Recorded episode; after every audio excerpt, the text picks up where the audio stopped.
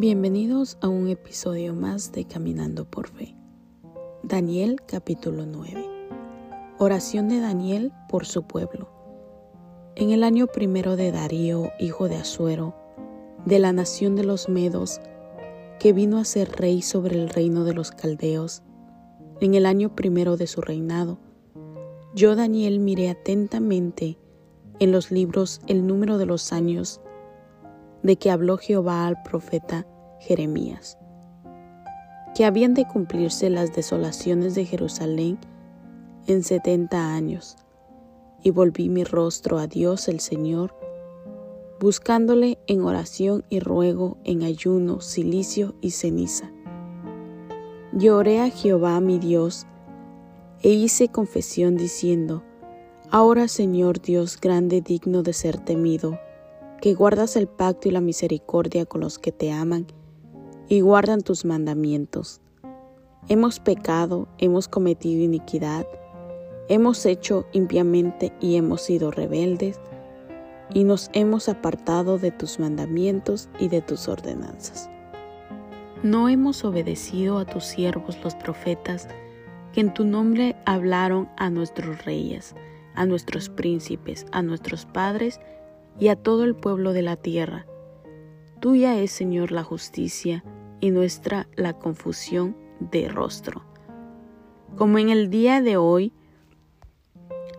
lleva todo hombre de Judá, los moradores de Jerusalén, y todo Israel, los de cerca y los de lejos, en todas las tierras a donde los ha echado, a causa de su rebelión con que se rebelaron contra ti. Oh Jehová, nuestra es la confusión de rostro, de nuestros reyes, de nuestros príncipes y de nuestros padres, porque contra ti pecamos. De Jehová nuestro Dios es tener misericordia y el perdonar aunque contra él nos hemos rebelado. Y no obedecimos a la voz de Jehová nuestro Dios para andar en sus leyes, que Él puso delante de nosotros por medio de sus siervos los profetas. Todo Israel traspasó tu ley apartándose para no obedecer tu voz, por lo cual ha caído sobre nosotros la maldición y el juramento que está escrito en la ley de Moisés, siervo de Dios, porque contra él pecamos, y él ha cumplido la palabra que habló contra nosotros y contra nuestros jefes que nos gobernaron trayendo sobre nosotros tan grande mal, pues nunca fue hecho debajo del cielo nada semejante a lo que ha hecho contra Jerusalén. Conforme está escrito en la ley de Moisés, todo este mal vino sobre nosotros y no hemos implorado el favor de Jehová nuestro Dios para convertirnos de nuestras maldades y entender tu verdad. Por tanto Jehová veló sobre el mal y lo trajo sobre nosotros, porque justo es Jehová nuestro Dios en todas sus obras que ha hecho, porque no obedecimos a su voz. Ahora pues, Señor Dios nuestro, que sacaste tu pueblo de la tierra de Egipto con tu mano poderosa y te hiciste renombre cual lo tienes hoy. Hemos pecado, hemos hecho impiamente, Oh Señor, conforme a todos tus actos de justicia, apártense ahora tu ira y tu furor sobre tu ciudad Jerusalén, tu santo monte, porque a causa de nuestros pecados y por la maldad de nuestros padres, Jerusalén y tu pueblo son el oprobio de todos en derredor nuestro.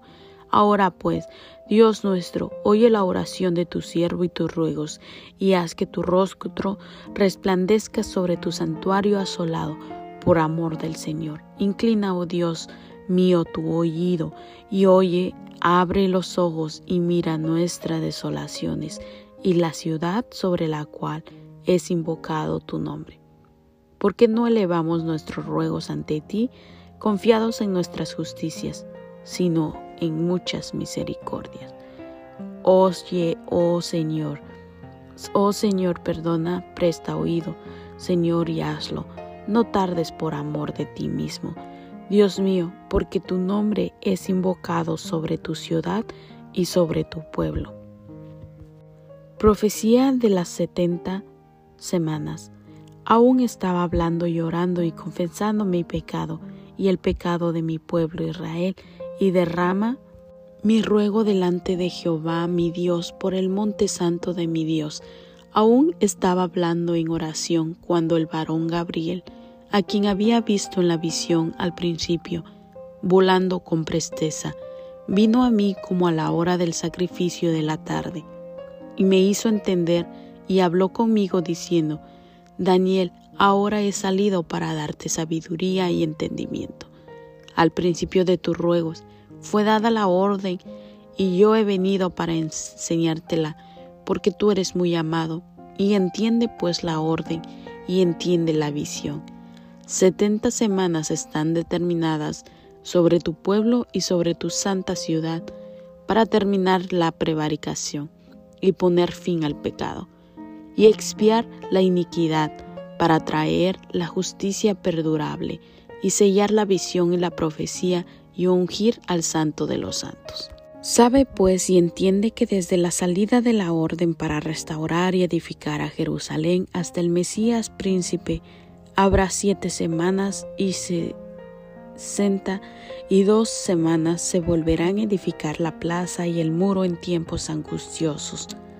Y después de las sesenta y dos semanas se quitarán la vida al Mesías, mas no por sí, y el pueblo de un príncipe que ha de venir destruirá la ciudad y el santuario, y su fin será como inundación, y hasta el fin de la guerra durarán las devastaciones.